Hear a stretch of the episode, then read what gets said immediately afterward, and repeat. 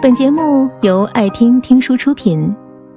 如果你想第一时间收听我们的最新节目，请关注微信公众号“爱听听书”，回复“六六六”免费领取小宠物。前几天，一段女子大闹化妆品专柜的视频火了。北京西单雅诗兰黛专柜，一位穿着米白色大衣的女子，拿起一根口红在柜台上乱画。乱折，柜姐看到了，连忙上前制止。女子却情绪越来越激动，她一边哭一边将擦过眼泪的纸巾丢得满地都是。下一秒，突然发疯似的狂砸柜台上的化妆品，口红、粉底液、化妆水，柜台上的化妆品都没能逃过一劫，甚至连平板电脑也被砸了。经理试图让女子冷静下来，劝她：“怎么了？您这是有事说事儿，咱别砸东西啊。”然而，情绪失控的女子已经听不进任何话语，一连扫荡了好几个柜台。经理只好将她按倒，制服在地。女子还想用地上的玻璃割腕，幸亏被及时制止了。有人说，这名女子是来北京旅游的。失恋了，情绪不稳定，在化妆品柜台突然爆发了。有人质疑，会不会是因为柜姐的态度不太好，让她觉得受委屈了？然而，作为一个成年人，不论在什么时候，都不应该让自己的情绪连累到他人。不管有什么理由，都应该为自己的行为买单。正如一位网友所说：“从小在家砸东西砸惯了。”他还以为普天之下都是他妈妈，都能惯着他呢。太多成年的巨婴信奉着会哭的孩子有奶吃，他们习惯了以自我为中心，过分放纵着自己的情绪，却没有收拾残局的能力。成年人的世界里，不是只要哭闹就可以让别人哄着你、惯着你的。情绪不稳定的人就像一颗定时炸弹，爆发时足以摧毁一切。让身边的人唯恐躲之不及。尼采在《善恶的彼岸》中说过：“如果情绪总是处于失控状态，就会被感情牵着鼻子走，丧失自由。”我们身边因情绪失控而发生的悲剧还少吗？重庆某小区内，一对夫妻在家中争吵，随后妻子欲开车离开，丈夫怒气冲冲的追出来。张开双臂拦在车的正前方，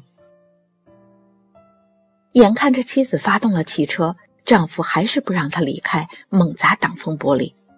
下一秒，妻子情绪失控，加速了车子，丈夫重重的摔了出去，后脑勺着地。在围观群众的一片惊呼声中，丈夫当场死亡。事后，妻子被带到警察局，整个人都是懵的。嘴里反复念叨着：“如果当初不那么生气就好了。”温州一家火锅店内，一位客人与服务员因为给火锅加汤的问题发生了口角。客人觉得服务员态度不好，就发微博投诉。服务员撂下一句话：“你不删微博是吧？走着瞧。”随后回到后厨，盛了一碗滚烫的开水，走到客人身边，直接浇到他头上。听到客人的惨叫，他情绪更激动了，拽着他的头发，把他掀翻在地，对他拳打脚踢。被热开水浇淋的女客人，全身大面积烫伤，被鉴定为七级伤残。一念天堂，一念地狱。情绪就是心魔，如果你不控制它，它便会慢慢的将你吞噬。一时的情绪失控，也许会毁掉自己和他人的一生，走向万劫不复。作为一个成年人，保持情绪稳定是一项必要的修行。往往成大事的人，并不是没有脾气，而是他们不会让情绪左右自己。因为他们相信情绪无法解决任何问题。国学大师季羡林有一次和藏客家在小饭馆吃饭，邻桌是位带孩子用餐的女人。吃了一会儿，女人去了卫生间，将小孩放在凳子上。小孩伸手去抓桌上的花生米时，脚下一滑，摔倒在地，疼得大哭起来。季羡林看见了，连忙将他扶起来。不料，小孩的妈妈从卫生间出来，误以为季羡林弄哭了自家孩子，张口就骂：“一个大人干嘛欺负小孩？要是我儿子受伤了，我跟你没完！”季羡林没有还嘴，回到原座，继续不声不响的吃饭。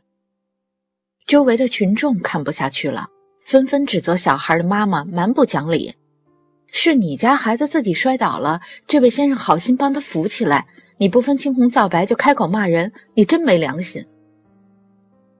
女人自知理亏，就牵着孩子灰溜溜的走了。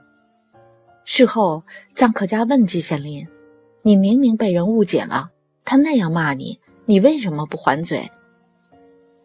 季羡林笑着说：“和一个骂你的人还嘴，接下来就是无休止的争辩，这是一个不好的开始。对我来说，斩断这个不好的开始就是胜利了。”而真正厉害的人，果然从来都不会让情绪拉低自己的层次，因为他们懂得做情绪的主人，从根本上去解决问题。人生苦短，不要让坏情绪拉低了你的层次。本节目到此就结束了，感谢各位的收听和陪伴。更多精彩内容，请关注微信公众号。爱听听书，回复六六六免费领取小宠物，也欢迎你收听今晚的其他栏目。我们明晚见，晚安。